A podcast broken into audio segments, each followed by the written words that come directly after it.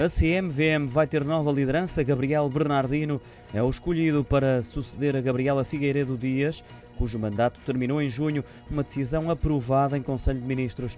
Gabriel Bernardino esteve 22 anos na Autoridade de Supervisão Portuguesa dos Seguros e 10 anos à frente da Autoridade Europeia dos Seguros. Vai agora assumir o cargo de presidente da Comissão de Mercado de Valores Mobiliários, a CRESAP, organismo português que avalia os candidatos a cargos públicos, já tinha dado luz verde.